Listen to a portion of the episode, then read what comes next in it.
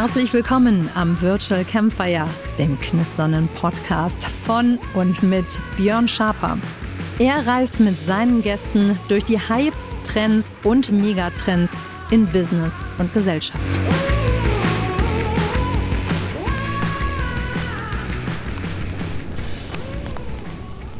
Herzlich willkommen, Björn, zum Virtual Campfire. Ich freue mich heute, dass ich hier bin. Danke dir. Gero von Dratzeln ist hier. Ein, äh, wir haben uns auf der Future Fair äh, getroffen, persönlich, äh, kennengelernt vorher auf LinkedIn. Und äh, ich freue mich super riesig, dass du hier bist, weil du ein, auf der einen Seite ein NFT-Experte bist, aber auch sehr stark im Bereich Web3, Metaverse aktiv bist und vor allen Dingen was ich an dir schätze, nicht nur in der Theorie, sondern auch immer wieder mit sehr praxisbezogenen Use Cases hast und sehr stark auch in der Unternehmenswelt schon vernetzt bist. Äh, und deswegen äh, freue ich mich auf äh, eine spannende Folge mit dir. Danke, ähm, ich freue mich auch. Danke dir. Wie geht es dir gerade aktuell? Ähm, NFT ist so dein Thema, aber äh, sag ich mal, nicht du, du, du grinst und bist entspannt dabei, aber ich glaube, es geht nicht allen so, aber vielleicht äh, äh, du bist eh, hast du auf der Future Fair gesagt, guckst auf die langfristige Technologie, also du bist gerade nicht unruhig und kannst schlecht schlafen. Ja, also mir geht's fabelhaft. Also ich kann wirklich nicht klagen. Klar, wie du schon sagst, wir sind aktuell in einem, in einem Bärenmarkt. Das heißt, die NFT-Preise sind teilweise 70, 80 Prozent, wenn nicht sogar 90 Prozent runter. Ähm, aber wenn man halt schon länger in Krypto dabei ist, dann ist man diese Volatilität halt dann irgendwie auch gewohnt.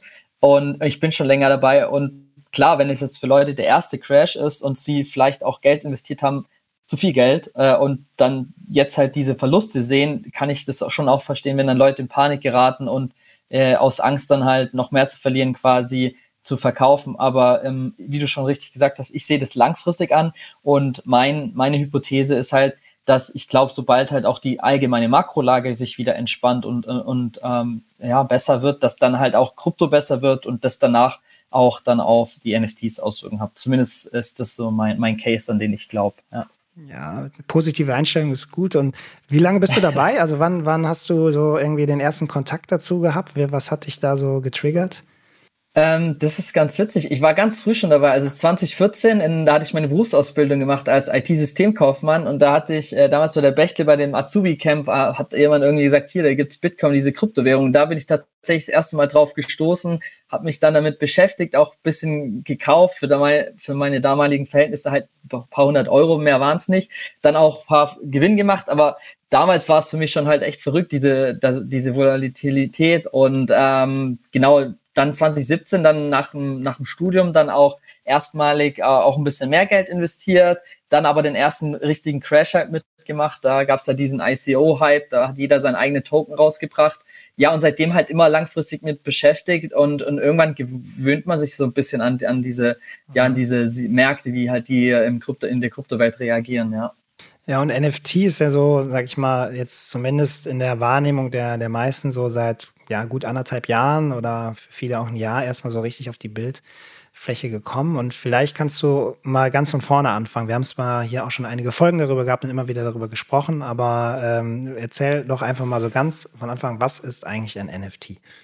Ja, das ist, das ist eine gute Frage und ähm, NFT steht erstmal für Non-Fungible Token und äh, das ist glaube ich, immer noch sehr, sehr kryptisch. Und ich glaube, deswegen haben viele aus der Branche das auch jetzt langsam versucht oder versuchen das zu rebranden, weil der Name auch ein bisschen verbrannt ist und nennt es jetzt Digital Collectible, also ein digitales Collectible, was ich haben kann.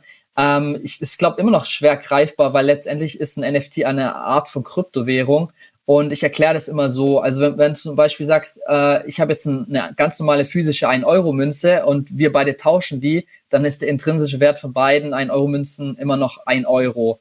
Äh, wenn man jetzt in die Kryptowelt schaut, gibt es natürlich auch Krypto, äh, Kryptowährungen wie zum Beispiel Bitcoin oder Ethereum. Dem kann man zum Beispiel mit der 1-Euro-Münze vergleichen wenn wir da quasi ein äh, Bitcoin tauschen, dann haben wir beide ne, immer noch einen Bitcoin und der intrinsische Wert ist immer noch der gleiche. Bei NFTs ist es zum Beispiel anders und dann nehme ich immer so dieses, dieses Katzenbeispiel. Also ich habe halt eine Katze mit einer, mit einer Fellfarbe, mit unterschiedlichen Barthaarlänge, Augenfarbe und wenn du jetzt zum Beispiel auch eine Katze hättest, dann ist es ja beides Kategorie Katze, aber wenn wir das, unsere Katze tauschen, haben wir nicht mehr die gleiche Katze. Und das ist eigentlich genau das, was NFTs sind. Das sind eigentlich digitale Assets, die in sich einmalig sind. Ne? Und wenn du jetzt zum Beispiel so eine Kollektion hast mit digitalen Katzen, dann ist auch jedes NFT für sich in dieser Kollektion einzigartig. Und äh, ich glaube, ja, das, das hilft dann immer den Menschen, das auch zu verstehen, was denn jetzt eigentlich wirklich ein NFT ist, ähm, um das zu verstehen besser. Ja, ja und ähm, wenn wir jetzt die Brücke schlagen zu Unternehmen, weil das machst du ja auch, du hast einen Consulting-Ansatz und du bist, wie gesagt, in vielen Unternehmen aktiv und da sehr vernetzt.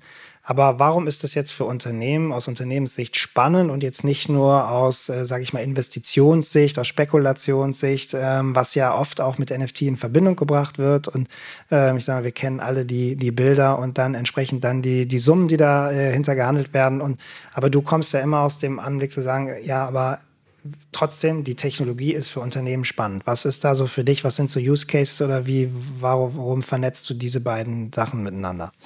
Ähm, das ist eine sehr gute Frage. Und was ich halt sehr, sehr spannend finde bei NFTs ist halt, dass sie als eine Art Lo Loyalitätsprogramm auch genutzt werden können. Also dazu muss man wissen, dass ja auf der Blockchain in der Regel alles transparent nachverfolgbar ist. Und jetzt stell dir vor, du bist halt ein Unternehmen und du willst irgendwie rausfinden, was sind deine Kunden, die vielleicht im Hochpreis Segment vorhanden sind ne? und vielleicht auch Kryptowährungen besitzen. Und das kann man mit so einem NFT-Projekt ganz gut herausfinden. Und das hat Tiffany ganz, ganz smart gemacht, der, dieser Juwelierhersteller. Die haben nämlich gesagt, okay, wir machen eine NFT-Kollektion im Hochpreissegment für 50.000 Euro. Äh, und nur diese äh, CryptoPunk-Holders, also CryptoPunks ist eine NFT-Kollektion, die sehr, sehr hochpreisig auch ist. Ich glaube, mit einer der teuersten neben den Board Apes. Und nur die ähm, Holder können das letztendlich halt, äh, diese, diese NFT erwerben. Und die Utility, also das Nutzen von NFT, ist nicht nur, dass ich ein digitales NFT habe, sondern auch äh, eine Kette dazu bekomme. Also das NFT dient dann quasi als Eintrittsschlüssel. Und, und, und was da jetzt so interessant ist, Sie können ja dann quasi auslesen, wer diese Adressen sind. Und wenn man diese Adressen jetzt zum Teil vielleicht noch mit einer E-Mail-Adresse oder so verknüpft, kann es quasi für das CRM-System, also für das Customer Relation äh, System, sehr, sehr interessant sein, weil sie dann auf einmal wissen, okay, wir haben jetzt hier eine Palette mit, mit äh, ähm, E-Mail-Adressen, die definitiv dieses Geld besitzen, weil sie halt dieses Investment getätigt haben. Und äh, daraufhin kann man dann aufbauen, vielleicht irgendwie Kooperationen mit anderen Marken machen, weil das Interessante ist ja auch an den, an den Crypto-Wallets äh, in der Blockchain, dass ich auch sehe, welche anderen Assets äh, die Person in der Wallet hat. Und wenn es zum Beispiel Tiff, die ganzen Tiffany-Holder auch vielleicht zum Beispiel ganz wie auch Nike-NFTs haben, dann kann es äh, von der, von der Brand her auch ähm, einfach ein, ein, interessanter Ansatz zu sein, einfach diese Daten auszuwerten und zu sagen, okay, vielleicht machen wir eine Kooperation mit Nike, irgendwie auch hochpreisig oder mittelpreisig, um, um da quasi neue Produkte zu entwickeln. Und ich finde, das sind alles Informationen, die kann man halt aus der Blockchain sehr, sehr gut rauslesen und sollte man auch nutzen, um halt dann quasi solche ähm, Geschäftsentscheidungen zu treffen. Und das finde ich ist halt der, der viel interessantere Ansatz, anstatt einfach nur ein NFT-Projekt zu launchen, um mal zu gucken, äh, ja, wer ist das oder wer kauft das überhaupt. Also würdest du sagen, die Blockchain ist dann, sage ich mal, natürlich ein elementarer Punkt, weil die NFTs auf Smart Contracts basieren und das bringt dann die Transparenz rein, um, sage ich mal, in, würde ich mal sagen, so modernen CRM-Strukturen wirklich solche äh, Verknüpfungen dann auch zu machen und zu sagen, guck mal, wer passt zu mir oder welche, welche, also was ist meine Kundenstruktur, wo ist der sonst noch aktiv und wie kann ich da vielleicht ein, äh, ja, ein Bonusprogramm oder eine Kooperation machen, was jetzt im Sneaker-Bereich oder so ja in, in Real Life ja schon oft gemacht wird. Ähm, das sind natürlich dann wirklich spannende Ansätze, wo, wo diese Technologie einfach hilft. Ja, ja, exakt richtig, ja. Und Loyalty-Programm, also ich bin letztens über den Starbucks-Artikel dann auch gestolpert, die ja auch sagen, wir wollen diese Web3-Technologie ja, nutzen für deren komplettes Bonusprogramm. Und jetzt muss man sagen, du wirst da wahrscheinlich mehr Insights haben, dass das bei Starbucks jetzt nicht irgendwie so eine, keine Ahnung, kleine Kundenkarte ist, sondern das ist ja bei denen riesen, ein riesen Business. Eigentlich teilweise der ganze Erfolg von Starbucks mittlerweile beruht ja teilweise auf diesen, auf diesen Elementen. Und wenn die schon sagen, okay, wir gehen da rein, dann musste das ja äh, ein sehr relevanter Case für Sie sein. Ja, also die, die, äh, die, die Headline habe ich auch gelesen, aber ich habe da auch mal ein bisschen recherchiert. Ich habe nicht arg viel dazu gefunden. Also man findet nur, ja, sie planen das, also sie halten sich da noch sehr bedeckt. Ich bin dann auch echt gespannt, ob sie dann wirklich nur die Technologie nutzen wollen oder dann irgendwie ähm, ich weiß nicht, diese NFTs dann auch mit verknüpft mit weiterer Utility, dass du zum Beispiel, weiß nicht, zehnmal, zwanzigmal beim Starbucks ist, irgendein NFT bekommst, das sich dann vielleicht auch dynamisch weiterentwickelt, dass du halt so Gamification-Elemente mit reinbringst. Das finde ich, das finde ich ja auch ein cooler Ansatz, weil wenn du überlegst, äh, normal ist so diesen, bei diesem Loyalty-Programm hast du halt eine Karte und hast halt deine Punkte und das war's. Und mit NFTs kannst du ja super viel Gamification und so Geschichten mit reinbringen. Plus, könntest die ja dann auch noch auf den Discord leiten, deine Community da aufbauen und dann halt zusätzlichen Content ähm, generieren für, für deine Konsumenten, wenn es für die natürlich interessant ist. Ich weiß es nicht, wie das bei Starbucks der Fall ist. Ähm, ähm, und das hat auf jeden Fall super schön ausspielen. Also ich bin da gespannt, was da kommt. Und noch ein anderer Business Case, den ich auch super interessant fand, die, die, die New York ähm, Times war das, glaube ich. Ähm, die wollen auch ihr komplettes Subscription-Modell ja, auf NFT switchen. Ja. Ne? Also, wo ich auch denke, so eine riesen Zeitschrift, äh, so einen krassen Change hinlegen, weil du musst überlegen, Abo-Modell hast ja immer monatliche Einnahmen. Und wenn du sagst, okay, du machst jetzt irgendwie, switcht es auf NFTs, dann, ich weiß es nicht, ob die dann einmalig eine Collection rausbringen oder sagen, okay, die Collection ist jetzt nur ja, ein Jahr gültig und du hast trotzdem irgendwie eine Art Abo-Modell, nur, dass der Kunde diesmal die, die, ähm, ja, die Utility hat, dass er sein Abo-Modell jederzeit verkaufen kann. Und das fände ich super spannend, dass man vielleicht sagt, okay, man behält die guten Sachen dabei, dass man regelmäßiges Income hat für das, für das Business selber. Ähm, aber der Konsument kann jederzeit das Ding einfach verkaufen, wenn ihm der Content nicht mehr gefällt. Und das ist ja für den Kunden eigentlich nur einen großen Nutzen, weil wenn du aktuell heutzutage halt so ein Abo abschließt und ein Jahresabo abgeschlossen ist, da kommst du da eigentlich ja nicht mehr raus, sondern äh, hast es dann halt an der Backe, ne, wenn dir der Content ja. nicht gefällt. ich habe so einige Abos an der Backe gehabt in meinem Leben. ja. äh, ja. Aber äh, du, du, auch in den Use Cases finde ich immer wieder spannend. Ähm, wir reden ja von Tiffany's, von New York Times, von Nike, ähm, Gucci, sehr internationale Marken, ähm, sehr stark auch amerikanische Marken. Ähm, aus Deutschland, so aus fällt mir, also neben Katjes, die wir ja bei der Future Fair kennengelernt haben, die jetzt, sage ich mal, aber ja auch jetzt, das war ein super Projekt, aber an ja. sich trotzdem ja eher ein, ein, ein Versuch im ersten Schritt, was, was trotzdem super mutig ist, dass sie es machen und auch erfolgreich war. Aber eigentlich fällt mir da noch Adidas ein und ansonsten sehe ich jetzt, sage ich mal, viele dieser, dieser Use Cases eher international, aber auch vor allen Dingen ja wirklich mit sehr mh, hm, klaren Aussagen oder sehr mutigen Entscheidungen und, und du bist gut vernetzt hier in Deutschland. Wie, wie schätzt du das ein? Wo stehen wir denn hier in, in, in Deutschland? Kommt das jetzt so langsam oder ist da noch, weil vielleicht Krypto und, und Wallet und Smart Contract noch hier sehr, naja, irgendwie unterm Radar fliegt, äh, dass wir da einfach, äh, ja, vielleicht auch von unserer Kultur her eher abwartend sind? Also das mit der Kultur ist ein guter Punkt. Also so was ich jetzt in den fünf Jahren Unternehmensberatung, die ich jetzt äh, bereits hatte, so gelernt habe, ist, dass Deutschen doch sehr sehr zögerlich sind und auch gerade wenn man mit neuen Projekten kommt, eigentlich gern immer so Blocker voranschieben, so wie hier Datenschutz und Legal, das muss erstmal, ah, der Betriebsrat muss auch noch abgeholt werden. Und das sehr, sehr, sehr viel Projekte blockiert, was ich sehr, sehr schade finde, weil ich eigentlich so ähm, Typ Mensch bin, der eigentlich gern gerade neue Innovationen ausprobieren will und lass so, ja, Datenschutz ist wichtig, aber lass doch erstmal testen und ähm, ich, ich sehe das auf jeden Fall. Ähm, und ich glaube, das liegt wirklich teilweise an, an der Kultur, äh, auch, ähm, auch vom Investment von der Investmentperspektive, dass gerade auch die Deutschen und Europäer eher sehr zurückhaltend sind bei neuen Investments. Das sieht man ja auch diese großen äh, Funds, die kommen ja nicht aus Europa, die sind meistens in Asien gelagert oder auch in äh, USA. Und ich hatte letztens ein interessantes Gespräch mit einem Founder aus ähm, Singapur, der halt auch sagt, dass das auch teils von der Regierung halt auch ähm, viel stärker incentiviert wird. Ne? Zum Beispiel in China, die sagen ganz klar, die haben so, so einen Masterplan und sagen, die setzen voll auf Digitalisierung. Ähm, was ich gut finde äh, an der Hinsicht, klar, die anderen Geschichten, was China treibt, ist definitiv nicht gut, dass sie halt nicht Demo eine, eine Demokratie sind. Ähm, aber das wünsche ich mir teilweise auch bei uns dann in der Politik, dass man das viel stärker incentiviert, da vielleicht auch Fördergelder bereitstellt, solche Geschichten. Ähm, und da haben wir aber halt viel, viel mehr noch Nachholbedarf. Ne? Wenn du überlegst, teilweise sind ja noch Faxgeräte in den Ämtern und es gibt nicht mal digitale Prozesse. Und das ist ja eigentlich die Grundlage dafür erst, dass du quasi auf solche neuartigen Technologien aufsetzen kannst. Ne? Also das ist halt, ähm, ja. ja. Aber für Unternehmen, die es dann machen, natürlich auch eine Riesenchance, weil sie wahrscheinlich ja. dann wirklich A, als First Mover wahrgenommen werden und B, wahrscheinlich auch sogar einen gewissen Vorsprung haben, den sie vielleicht auch realistisch halten können.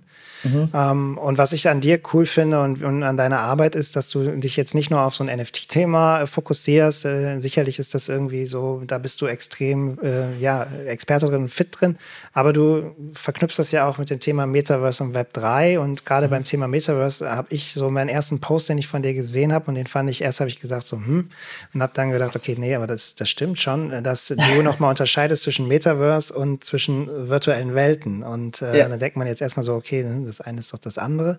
Äh, ja. Äh, aber du hast da eine ziemlich coole Grafik gebaut und gesagt, okay, das, das unterscheiden wir schon mal. Und wir haben das halt auch, wenn wir natürlich mit Kunden sprechen, dann geht es immer erstmal ums Metaverse. Da muss man mal die erste halbe Stunde damit äh, verbringen, rauszufinden, geht es jetzt hier wirklich ums Metaverse? Und in 99 Prozent der Fälle geht es eigentlich nicht ums Metaverse, sondern es geht um virtuelle Welten. Und ja. vielleicht erklärst du da nochmal aus deiner Perspektive, wo die Unterschiede zwischen äh, dem, dem Metaverse äh, und einer virtuellen Welt sind.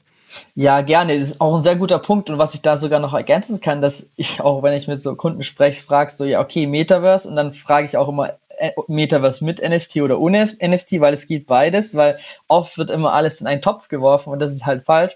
Ähm, ich fange mal an bei virtuellen Welten. Also ich glaube, die virtuellen Welten kommen halt wirklich aus dem Gaming-Bereich und ich bin selber Gamer schon lange und ich habe da halt sehr viel schon solche Welten gesehen, sei es zum Beispiel Roblox, oder Fortnite und so, und so weiter. Und da kommen halt auch diese ganzen Grafik-Engines und so weiter her. Die kommen eigentlich aus der Gaming-Industrie und die werden jetzt heutzutage halt auch genutzt, für solche virtuelle Welten zu bauen.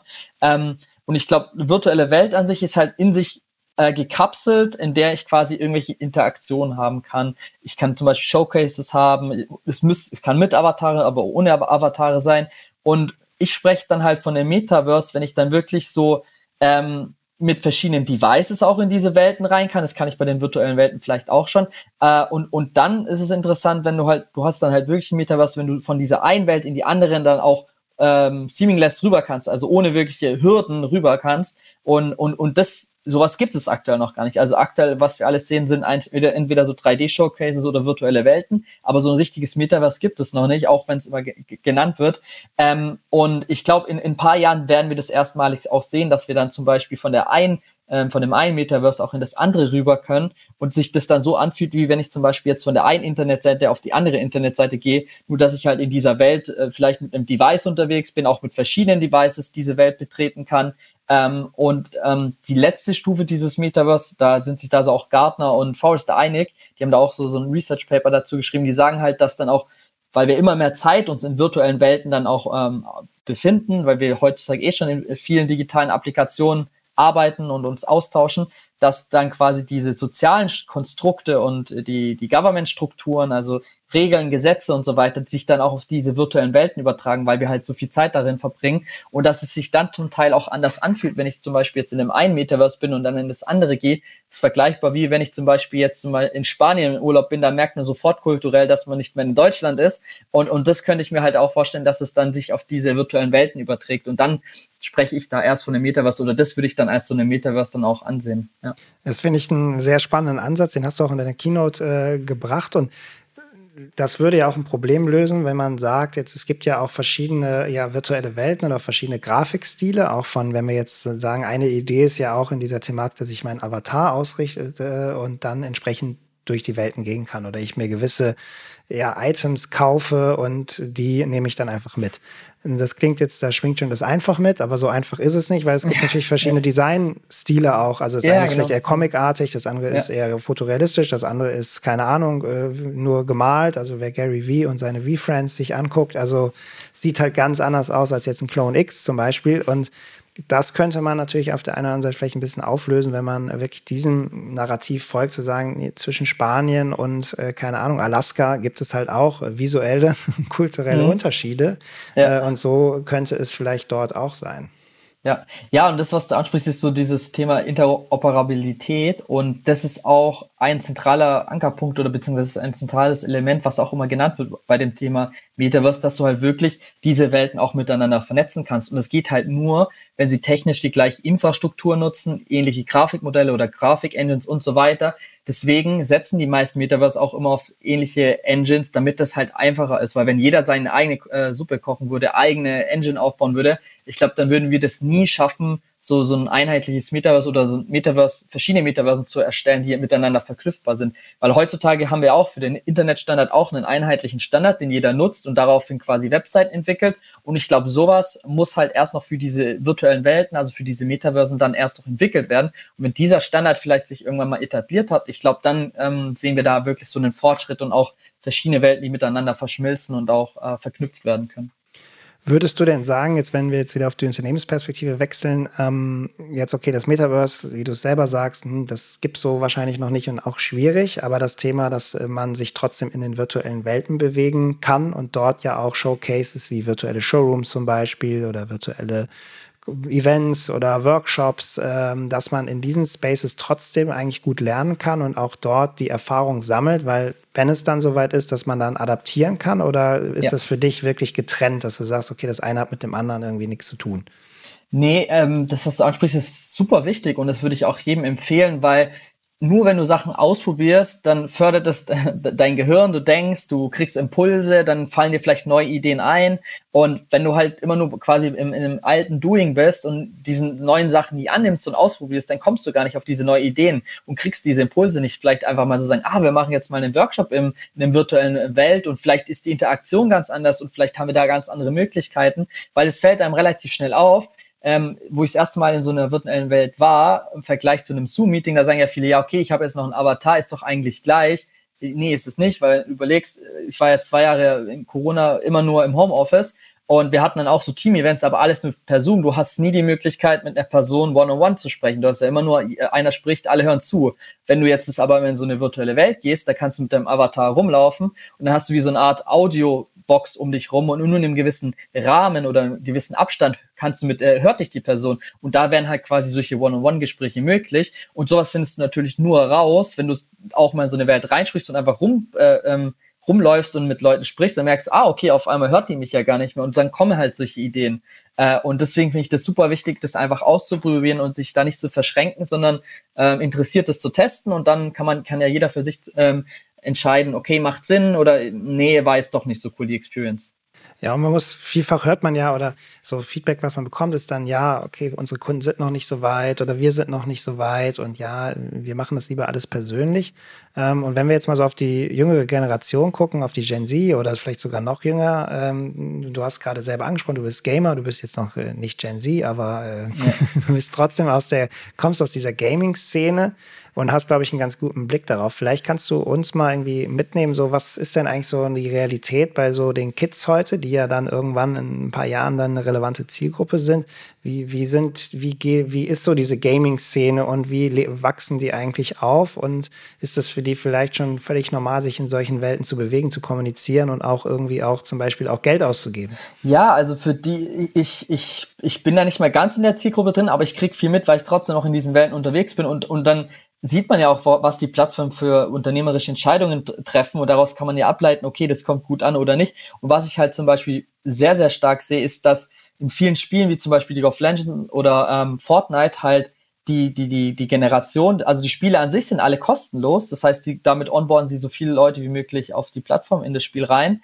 Ähm, worüber sie dann Geld verdienen, sind kosmetische Items, sei es so Skins, Aussehen und so weiter. Oder was sie auch ganz interessant, was Fortnite immer wieder macht, die bringen andere Brands in ihre Welt mit rein. Die hatten jetzt letztens irgendwie ein Event mit Star Wars, wo du dann halt Star Wars Avatarin nutzen konntest für deine Spielfigur. Oder letztens Dragon Ball Set äh, wo du dann mit so einem Goku und weiß ich was rumfliegen konntest und, und, da, und da über dieses Aussehen, das verkaufen sie halt, diese Skins und da geben die Leute halt extrem viel Geld aus. Das sind jetzt auch keine horrenden Summen, das sind dann vielleicht 20, 30 Euro für so einen Skin, aber ich sehe halt, dass die Unternehmen sich äh, so viel Geld damit verdienen und das ist auch wirklich, glaube ich, einer der Haupt- Revenue Streams ist äh, für diese Spiele, weil sie ja eigentlich quasi kostenlos sind und nur über diese kosmetischen Items Geld verdienen.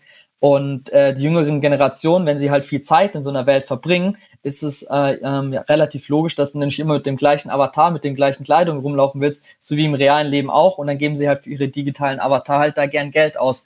Ähm, und, und das sehe ich auf jeden Fall, dass dir die, ähm, die Jugend auf jeden Fall bereit ist, Geld auszugeben, ja. Ja, und wir, wir hat letztens noch eine Studie gesehen, dass die Jugendlichen heutzutage im Schnitt schon sieben Stunden am Tag äh, quasi ja, äh, vom ja. Screen sind und im Netz sind. Und ich meine, das sind natürlich Zahlen, die, die dann irgendwie ja, krass sind äh, zu den Investments, die da trotzdem getätigt werden und dann irgendwie irgendwo die Ableitung ist, wenn das, ja, die Kids das irgendwie gewohnt sind und dann auch irgendwann wahrscheinlich sich solche Welten wünschen für vielleicht, um dort zu arbeiten oder, oder was auch immer. Ähm, was ich auch beobachte, was ja insgesamt immer mitschwingt bei diesen ganzen Sachen, ist das Thema Community. Das ist ja auch aus dem Gaming so. Ähm, und da auf der Unternehmensperspektive habe ich ähm, manchmal das Gefühl, das wird ein bisschen unterschätzt. Und du bist ja bei vielen Discords auch wirklich in Communities drin und Community-Leiter auch. Und und ich merke das immer wieder hier da an, an, an Firmen, die dann halt ins, ja, in so ein NFT-Projekt oder was gehen und, und, dann aber irgendwie es nicht schaffen, rund um die Uhr auch für die Community da zu sein. Und ja. irgendwie, ja, ja, da ist dann schnell schlechte Stimmung. Äh, also ich sag mal, vielleicht ist die Begeisterung am Anfang recht groß, da irgendwas zu machen, aber da gehört ja irgendwie viel, viel mehr dahinter. Und Community ist ein, ein Thema, was uns hier viel treibt, wo wir viel mit Kunden dran arbeiten. Vielleicht kannst du uns da mal so aus deiner Erfahrung, aus den Discords, mhm. mal so mitnehmen, wie wichtig ist das eigentlich äh, und, und vielleicht welche Fehler gilt es da auch zu vermeiden? Ähm, ich glaube, Discord und so Communities ist äh, so ein Social Media Kanal, den in der Zukunft jedes Unternehmen brauchen wird oder, oder auf jeden Fall haben sollte. Ähm, die Schwierigkeit ist, was ich jetzt gerade speziell auf die NFT-Projekte sehe, ist, dass halt die Erwartungshaltung bei den Leuten, die halt so ein NFT-Projekt kaufen und auf dem Discord ist halt, dass sie gefühlt alle zwei Wochen irgendeine News brauchen.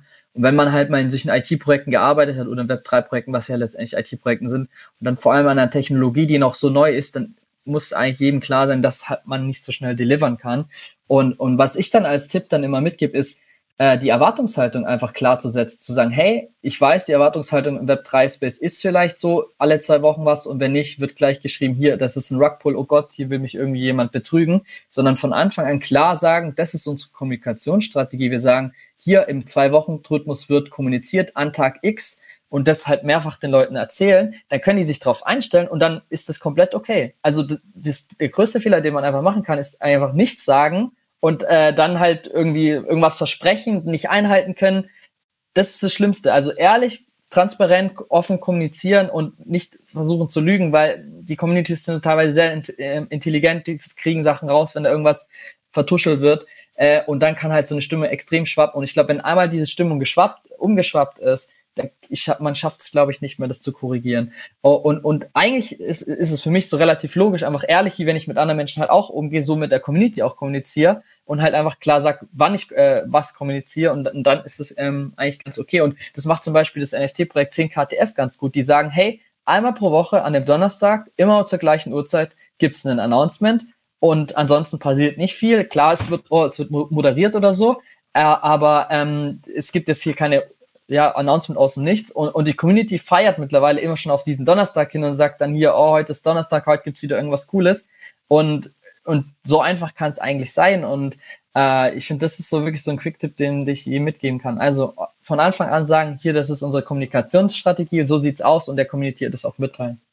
Ja, du sagst gerade in, in, als Anfangssatz, dass du glaubst, dass Discord für, in Zukunft für jeden, für jedes Unternehmen halt ein relevanter Kanal ist. Jetzt muss man, glaube ich, auch hier sagen, wenn man in die Realität reinguckt, ähm, also spätestens im B2B-Bereich, ähm, wahrscheinlich würde ich sagen, würde ich die steile Theorie aufmachen, 0% gerade, äh, ja, oder vielleicht unter einem, um da nicht, äh, es gibt immer die Ausnahme, aber ähm, die, ja, die Welt oder die Realität sieht ja ganz anders aus im Business-Kontext, aber wenn man äh, Discord sich mal anguckt als Ganzes und da mal eintaucht, dann ist es ja eine, eine unfassbare Erfolgsgeschichte und da ist so viel Traffic drauf, also da ist ja relevante Zielgruppe. Ähm, und da kannst du uns vielleicht nochmal mitnehmen. Wie, wie, wertest, wie wertest du diesen Kanal? Wie passt der auch da rein? Und wenn wir jetzt über virtuelle Welten, Metaverse, NFT sprechen, also wie kann ich da irgendwie äh, auf den Kanal Mehrwerte schaffen? Und ist es vielleicht aber auch ein Kanal, den es jetzt halt gibt, weil es den gibt und äh, es entwickeln sich halt eigentlich im Hintergrund schon ganz andere Sachen, weil er vielleicht nicht, äh, nicht optimal ist oder so. Aber gib uns da, ja. nimm uns da mal in so eine Discord-Reise mit, weil wie gesagt, du da extrem gut dich auskennst. Ähm, ich verstehe, also wenn ich mit, mit, mit Menschen spreche, höre ich oft immer, ja, Discord ist, äh, ist, ist so schlimm und ist der Krampf und äh, ist, ist halt auch überladen. Es ist halt, das kommt halt aus dem Gaming. Und ich glaube auch die, die Menüstruktur, dass das alles vertikal ist, anstatt so wie man es bei Windows kennt, einfach unten ist die Leiste, ich glaube, fügt da auch dazu bei.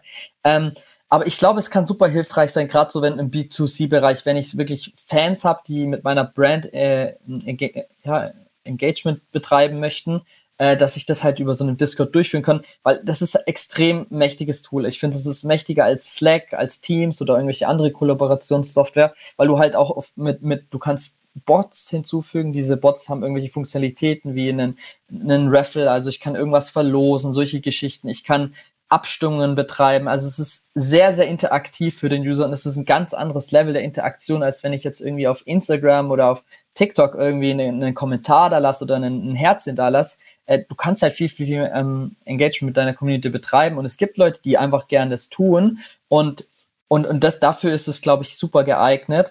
Ähm, zwei andere Punkte, die ich sehr, sehr interessant finde, ist das Thema so Co-Creation. Ne? Wenn ich irgendwie pro neue Produkte entwickeln will, dass ich vielleicht erste Teaser da reinlasse, direkt ein Engagement zurückbekommen, weil wo bekommt man das, ne? Wenn du überlegst, äh, ich entwickle jetzt irgendwie ein Produkt, einen neuen Pullover oder whatever, ähm, und ich bin mir unsicher, mag das meine Zielgruppe überhaupt? Klar, ich kann Umfragen und so weiter machen, aber stell mal vor, du hast einen Discord mit super vielen Membern, dann mache ich einen kleinen Teaser rein, ein Bild und du kannst ja da mit Emojis und so weiter reagieren. Da, da habe ich sofort instant ein Stimmungsbild von meinen Hardcore-Fans, ist das cool oder nicht? Und kannst auch direkt Feedback einfordern, kannst sagen, hey, was würdet ihr anders machen, was fändet ihr cool, solche Geschichten. Und das finde ich ist halt ein extrem großer Hebel, was halt viele Companies, glaube ich, noch nicht richtig nutzen. Und der andere große Hebel ist das Thema Recruiting. Ne? In der heutigen Zeit, wo wir echt einen Fachkräftemangel haben. Und ich krieg, stell mal vor, ich krieg meine Hardcore-Fans in diesen Discord rein. Die engagen sich schon freiwillig sehr, sehr stark. Du, über, eine, über eine längere Zeit merkst du relativ stark, ähm, wer in deiner Community ist wirklich aktiv, wer bringt sich ein.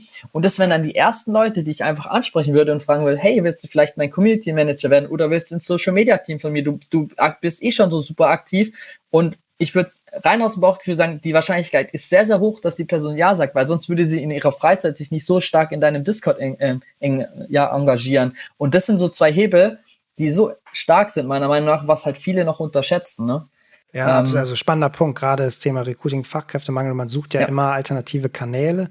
Ähm, und da ist natürlich auch teilweise eine relevante Zielgruppe, weil sehr technikaffin, ähm, äh, ja, sehr auch, ja, Pioniergeist dabei, weil, sage ich mal, das jetzt was ist, was nicht so verbreitet ist, äh, sehr motiviert, weil teilweise dann abends, nachts und so weiter. Und ähm, nur jetzt, sage ich mal, jetzt bin ich ein Unternehmen und stürze jetzt, okay, jetzt morgen machen wir einen Discord auf. So einfach ist es ja auch nicht. Also sprich, du hast es angesprochen, Community Manager, ähm, und auch zu sagen, naja, so ein, so ein Discord muss halt erstmal aufgesetzt werden. Was würdest du da Unternehmen empfehlen, zu sagen, okay, fragt mal irgendwie intern nach und guckt, ob da jemand vielleicht schon Erfahrung hat und baut den auf, wie es mal teilweise bei, bei anderen Social-Media-Kanälen war. Ob das jetzt immer der richtige Weg ist, sei mal dahingestellt. Aber, ja. äh, oder würdest du sagen, da gibt es mittlerweile auch sogar Firmen, die darauf spezialisiert sind, die euch sowas äh, recht schnell einrichten können? Oder was wäre jetzt, wenn jetzt jemand zuhört und sagt, so, ja, cool, lass uns das mal ausprobieren. Was wären da so Schritte, die man machen muss? Ja, also man kann den Discord-Server relativ einfach aufsetzen. Das, die technische Aufsetzung ist, glaube ich, gar nicht so das Problem. Ich glaube, das Problem ist dann echt zu überlegen, wie macht man das strategisch, dann auch diese ganzen Rollenkonstrukte und welche Bots sind sinnvoll. Ich glaube, da lohnt sich dann vielleicht schon so eine Beratung mal zu beauftragen und sich einfach mal zu beraten lassen, was wollen wir, was ist die Vision und vielleicht auch erstmal, bevor man das aufsetzt, erstmal besprechen, genau, was ist die Vision, das strategisch erstmal, äh, erstmal auszuarbeiten, bevor man sagt, okay, wir machen einfach eine Discord und man, man hat dann die Leute drin und die sind dann irgendwie sauer, weil dann doch nichts passiert. Also ich würde auf jeden Fall empfehlen, das strategisch erstmal zu durchdenken, was will ich überhaupt damit erreichen, was sind meine Ziele. Ähm, und klar, dann einfach loslegen und dann sehe ich das Thema schon auch ähm, in der, in der Social Media Abteilung, dass man dann sagt, okay, äh, ich versuche jetzt halt meine, meine Fans von der einen Social Media Plattform auf die anderen zu konvertieren, so wie das klassischen Social Media Betrieb auch macht, wenn man eine neue Plattform aufnimmt, dass man sagt, hey, wir haben, wir haben jetzt auch, äh, wir haben jetzt auch Instagram, hey, wir haben jetzt auch TikTok, dass man sagt, okay, wir haben jetzt auch eine Discord, ähm, da könnt ihr gern vorbeikommen. Das und das ist der Content, der da äh, kommt und das unterscheidet uns von den anderen Plattformen, äh, weil wir da halt einfach mit euch engagen können. Gewinnspiele, whatever, solche Geschichten, dass man sich da halt überlegt, was könnte man mit seinen Fans da machen. Und dann findet man auch schnell heraus, ob man halt überhaupt so eine Followerschaft hat, so eine große Community. Ähm, und ähm, dann ist es, würde ich sagen, Learning by Doing, weil jede Community ist anders, jeder Mensch ist individuell und so sieht halt auch deine Community auch immer aus. Also da gibt's, glaube ich, wird es auch nie eine Blaupause geben, wie ich dann am besten mit meiner äh, Community engage, was, was daraus dann passiert am Ende. Wahrscheinlich nicht, aber das ist ja auch eigentlich das Spannende, beziehungsweise stehen ja auch neue Erkenntnisse, ähm, die ich halt auch wieder für mich nutzen kann. Und wenn wir jetzt vielleicht mal all diese Themen in einen Topf werfen und mal vielleicht so fünf Jahre nach vorne reisen, ähm, wo glaubst du, stehen wir da am Ende des Tages? Also mal das Thema NFT, aber vor allen Dingen auch Metaverse, was, glaube ich, für viele Zuhörerinnen und Zuhörer spannend ist oder virtuelle Welten dann in dem Kern, aber auch solche Sachen wie Community. Glaubst du, dass dort ähnlich wie es, sag ich mal, im, im Web 2 war, dass die Entwicklungssprünge halt jetzt rasant schnell gehen? Oder glaubst du, dass wir jetzt vielleicht eine lange Phase eher hm, nicht so viel Entwicklung haben, weil es technologisch sehr hohe Hürden sind. Und wenn die dann genommen sind, dann auf einmal wird es exponentiell und dann geht es halt so gefühlt im, im wahrscheinlich im Monatsrhythmus. Oder wie, wie guckst du so drauf auf die nächsten, lass uns mal, wie gesagt, so, so fünf Jahreshorizont mal nehmen. Was wird da so passieren oder wo siehst du auch so Trends, die gerade sich schon andeuten? Also ähm, ich glaube, dass wir in fünf Jahren jeder NFTs besitzen wird, ohne dass es tatsächlich weiß. Also ich, wir sind halt an einem aktuellen Punkt, wo halt die Technik noch super neu ist. Das Interface, die UI, also User Experience ist katastrophal. Ähm, und ich glaube, dass halt, in, wie gesagt, in diesen fünf Jahren halt jeder das nutzen wird, ohne dass es weiß, weil wir dann halt zum Beispiel eine App haben, wo ich meine NFTs halte und easy per App einfach verschicken kann, ohne dass ich weiß, dass dahinter eine Blockchain liegt, ohne dass ich mich mit den Themen Public Key, Private Key, Wallet und so weiter rumschlagen muss. Und ich glaube, dass wir halt auch viel in Communities unterwegs sein werden, wo man halt vielleicht mit seinem NFT dann einen speziellen Zugang haben wird äh, und dann auch sich austauschen kann. Also gerade so dieses Token-Gated Communities finde ich super interessant. Und auch, ähm, was wir ja zum Beispiel bei Twire jetzt letztens gemacht haben, dass wir so einen Membership-NFT rausgebracht haben, also dass man eine Art digitalen CV hat, also einen digitalen Lebenslauf, wo ich einfach dann sehe, okay, an den und den Projekten habe ich mitgearbeitet und diese Projekte werden mir verifiziert von der Blockchain. Also ich habe einen, einen Herausgeber, aber das kann keiner manipulieren. Ähm, solche Geschichten finde ich super interessant. Ähm, und, und ich glaube, dass das in der Zukunft definitiv äh, Anwendung finden wird. Ähm, zusammen genau diese, diese Kombination einfach halt aus diese, dieser, ja, diesen CVs und diesen Communities, in denen ich aktiv bin.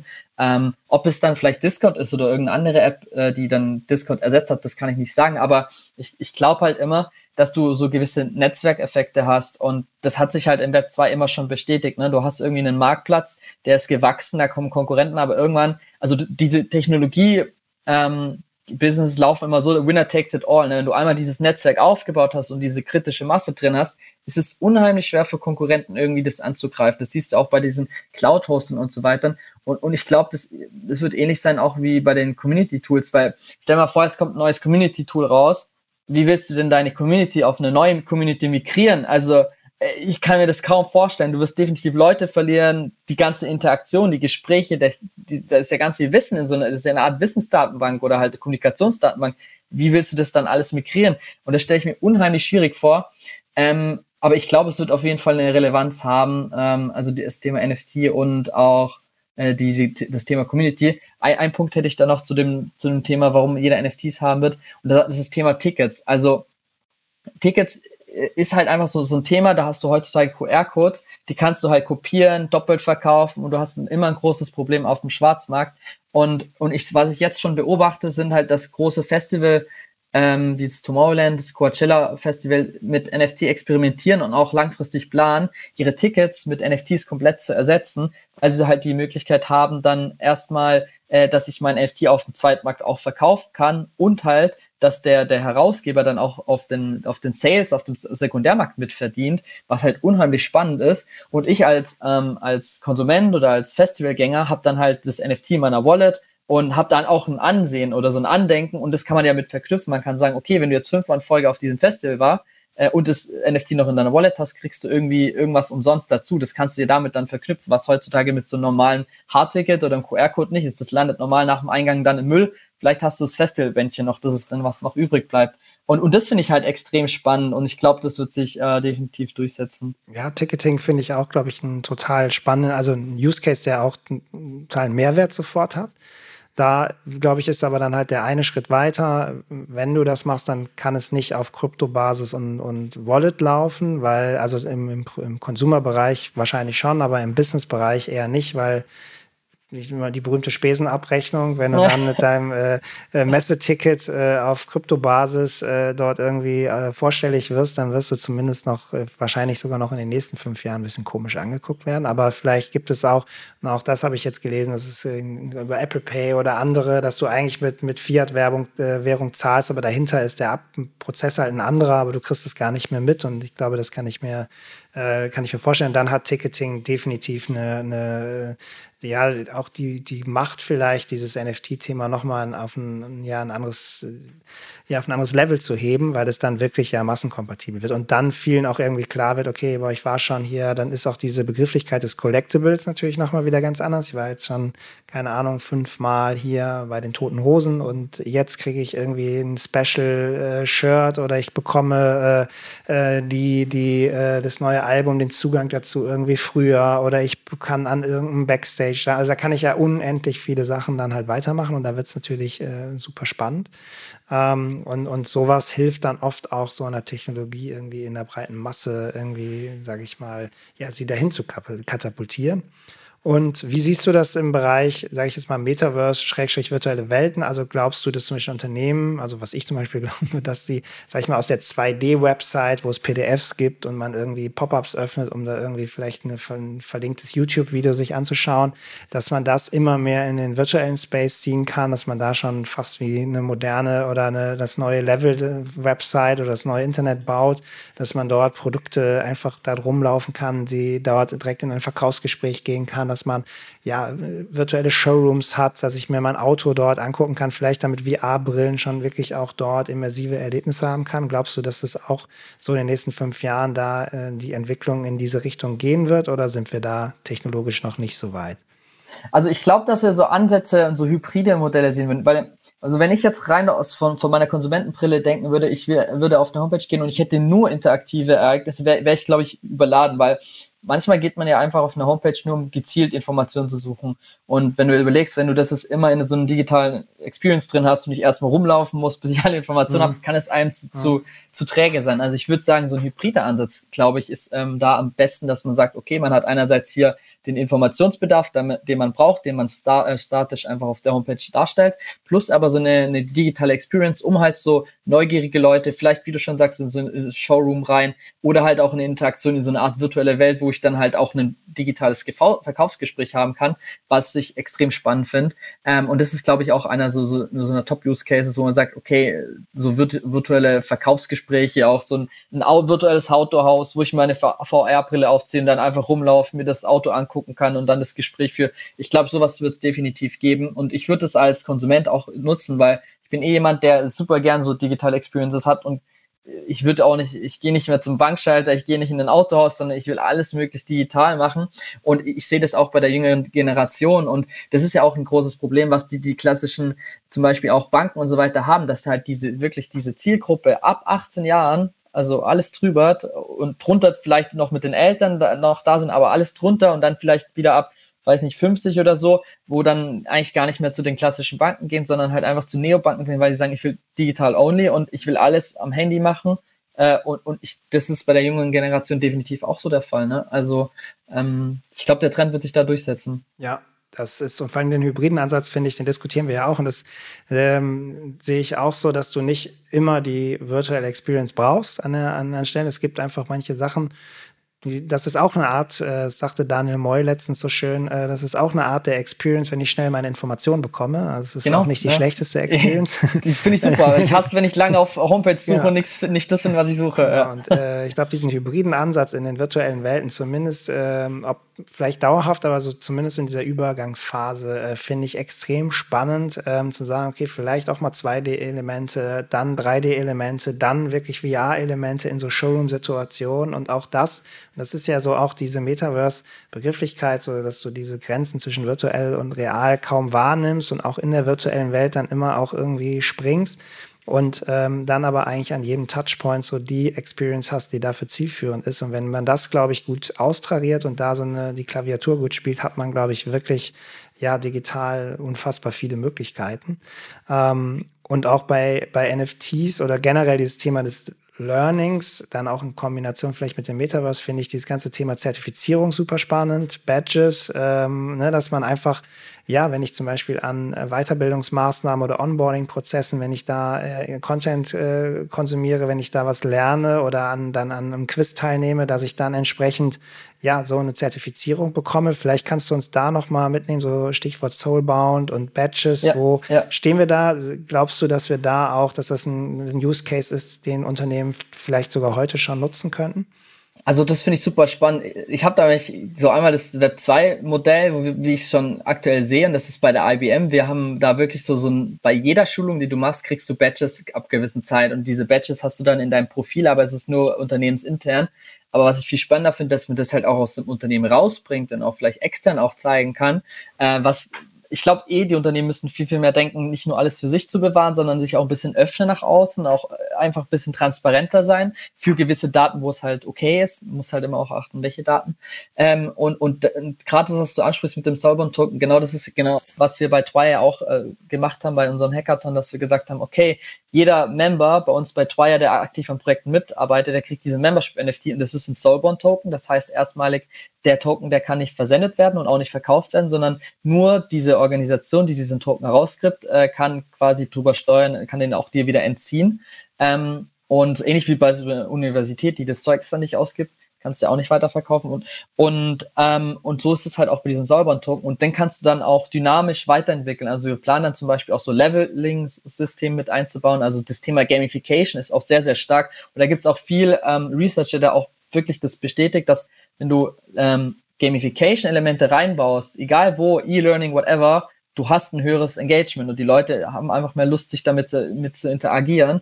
Äh, und das genau das versuchen wir umzusetzen, dass man sagt, okay, man arbeitet in verschiedenen Projekten, dann entwickelt sich dein Charakter weiter, dein Avatar, du kriegst dann Badges, äh, die dann sagen, okay, an dem, in dem Projekt habe ich mitgearbeitet. Und das halt alles on-chain auf der Blockchain, wo ich sage, okay, ich kann es überall nachweisen, ich kann es nicht manipulieren. Hier, ich schicke dir meine Wallet-Adresse, du siehst es. Äh, wenn du dieser Organisation, die diesen natürlich diese NFT herausgibt, vertraust, dann äh, kann ich das nicht manipulieren und dann stimmt das, was da steht. Und das finde ich extrem spannend. Hm, noch ein anderer Punkt, was ich, ich hatte letztens ja mit Mercedes das Gespräch bezüglich ähm, NFT-Marktplatz und die wollen einen B2B-Marktplatz aufbauen, wo sie sagen, okay, es geht nicht nur darum, vielleicht sein, sein CV irgendwie nach außen zu zeigen, sondern auch Unternehmensdaten, die man irgendwie anonymisiert, äh, verkauft an andere Unternehmen und damit quasi neue Re Revenue Streams aufzumachen. Uh, und ähm, genau das plant Mercedes oder versuchen sie umzusetzen. Sie haben mit Accentrix so, so einen Marktplatz geschaffen, wo man sich als Unternehmen bewerben kann. Ähm, dann gibt es ein KYC-Verfahren, also wird alles geprüft, ob das Unternehmen sauber ist, ob die Adressen, die Wallet-Adressen und so weiter alles sauber ist. Und dann kannst du quasi Daten in Form von NFTs über diesen Marktplatz traden. Und das erfolgt dann aufgrund der äh, Polygon-Blockchain. Ähm, und aber ich, so wie ich es verstanden habe, werden nicht die Daten komplett herausgeben, sondern irgendwie nur Pointer und das auf dem NFT. Also du leistest das irgendwie eine Woche oder einen Monat äh, und danach geht, äh, hast geht der Zugriff wieder weg und das erfolgt mit NFT-Technologie. Oh, und du kannst halt als Unternehmen dann entweder sagen, okay, ich provide Daten, ich, ich, ich habe irgendwie einen Datenschatz, den ich auch anderen zur Verfügung äh, stellen möchte, möchte damit Geld verdienen. Oder ich bin halt jemand, ich suche gezielt nach Daten, vielleicht nach Amazon-Daten und so weiter, Produktdaten, um das irgendwie auszuwerten für meine Anwendungen und kaufe mir die gezielt für eine, für eine Geschichte. Und das finde ich halt auch extrem spannend, was, was, sie, was sie da planen, dass sie quasi so das Amazon der, der Daten werden, dass man halt seine Daten auch monetarisieren kann. Also das ist ja auch nochmal ein komplett neuer Geschäftsbereich, der sich da aufmacht, was ich extrem spannend finde. Ja, und vor allem hier freut es mich besonders, dass es auch ein deutsches Unternehmen ist, was da jetzt äh, auch aktiv ist. Und ich glaube, da werden noch viele Use Cases äh, entstehen. Und man merkt es immer wieder, ich glaube, dass es die, dass die Zauberformel ist, da einfach anfangen und, und damit sich äh, ja beschäftigen und dann kommt man und auch ja Menschen aus einem Unternehmen wahrscheinlich sehr schnell auf schlaue Ideen, was man damit eigentlich alles anstellen kann und äh, auf einmal hat man neue Geschäftsmodelle oder neue Revenue Streams. Also ähm, glaube ich ein extrem, also sehr abstrakter Case, aber doch irgendwie in der Botschaft klar.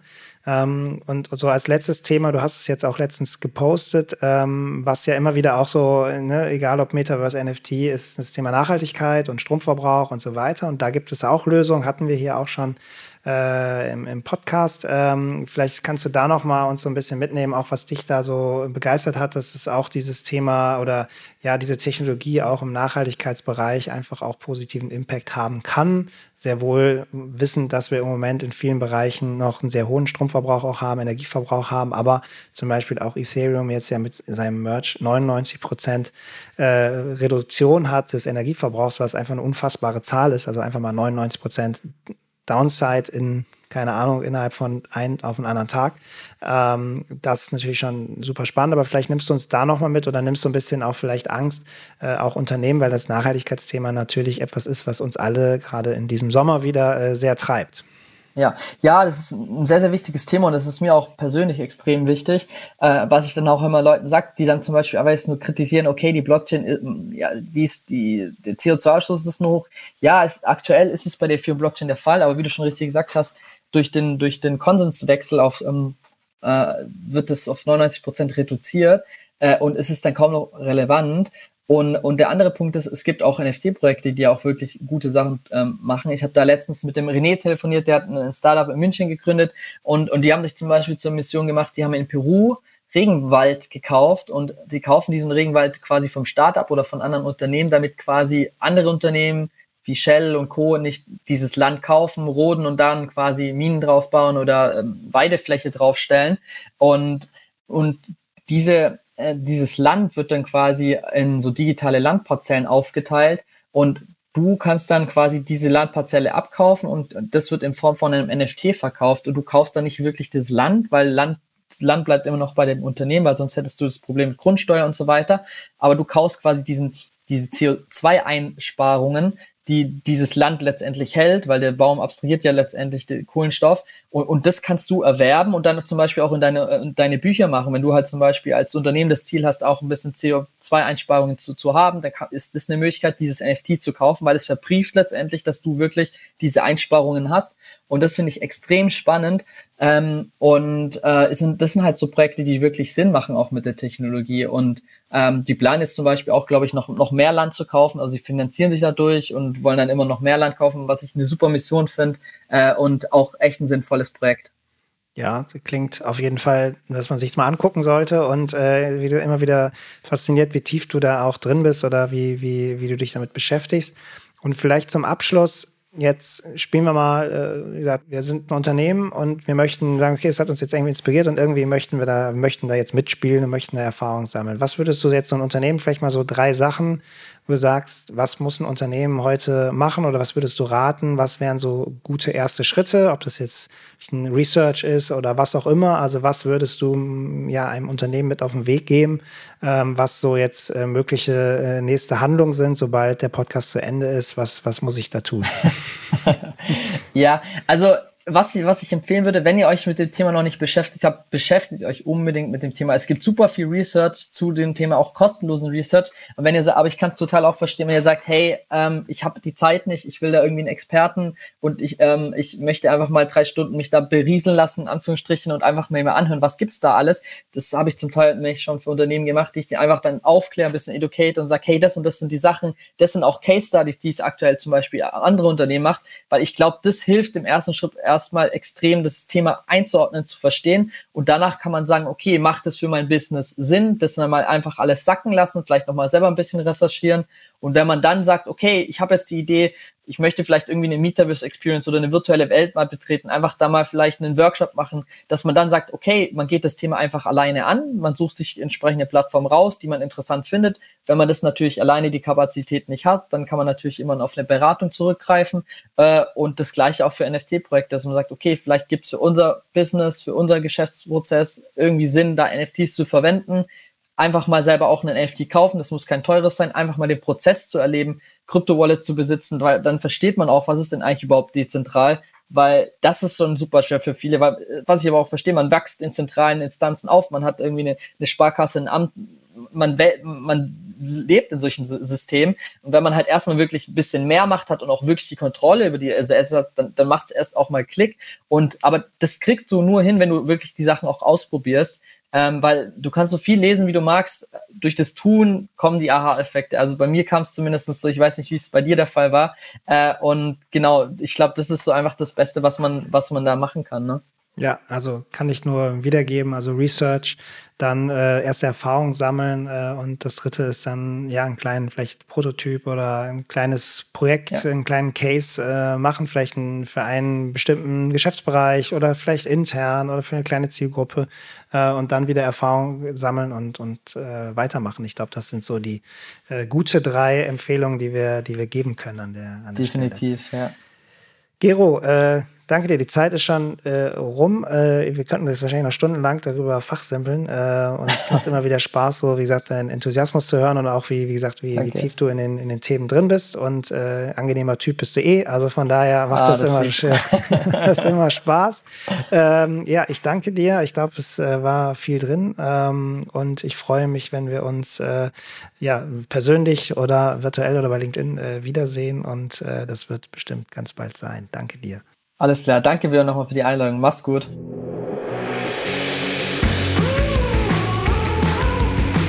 Der Podcast Virtual Campfire ist eine Produktion von Nairo. Besuchen Sie für noch mehr Inspirationen und Impulse auch unsere virtuelle Welt. Mehr dazu auf nairo.de.